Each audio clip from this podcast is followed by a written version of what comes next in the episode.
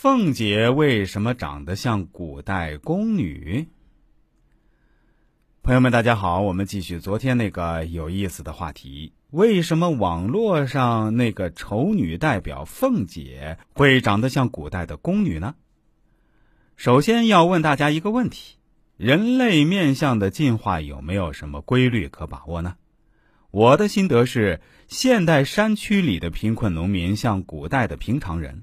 古代的富贵人像现代的平常人，现代的富贵人像现代的西方人，未来的平常人像现在的富贵人。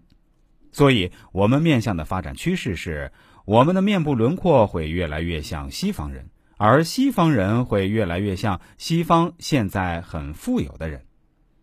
古代的平常人，现代看起来都会很难看，最主要的特征就是面部消瘦，骨头嶙峋。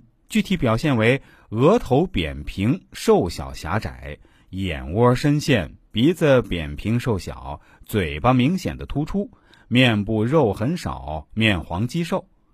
假如一个古代人我们看的比较顺眼一点儿，很像现代百姓，那一定是当时的富贵人家。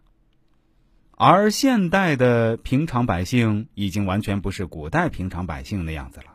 或许山区农村里的贫困人家还保留着古代平民百姓的样子，所以说古代具有富贵面型的，其实我们都有，现在已经很平常了。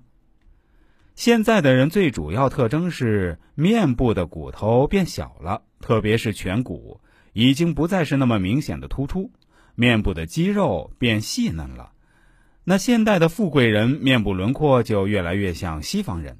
你看，一个现代人面部轮廓最具有西方人明显特征的，那他是现在的富贵人家。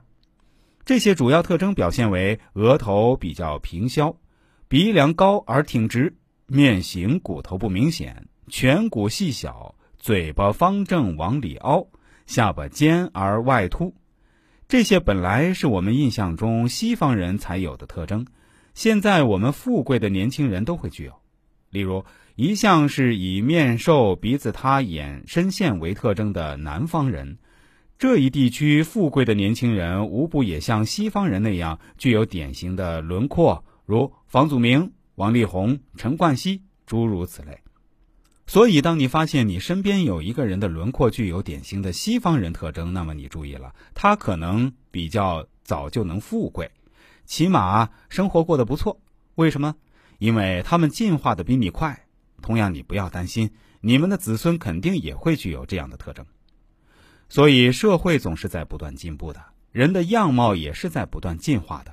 我们要以发展的眼光看问题，不要老死抱着一本古代相书，里面书怎么富贵就是怎么富贵。回头发现好多都不知所云，因为你脱离了实际。因此，多观察，多思考。你会发现，其实凤姐长得像古代的宫女，并不是一件奇怪的事情。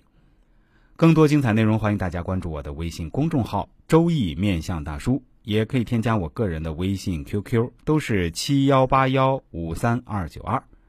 感谢各位的收听，也欢迎您把我们的节目分享给您身边的亲人、同事、朋友，都来听听，功德无量。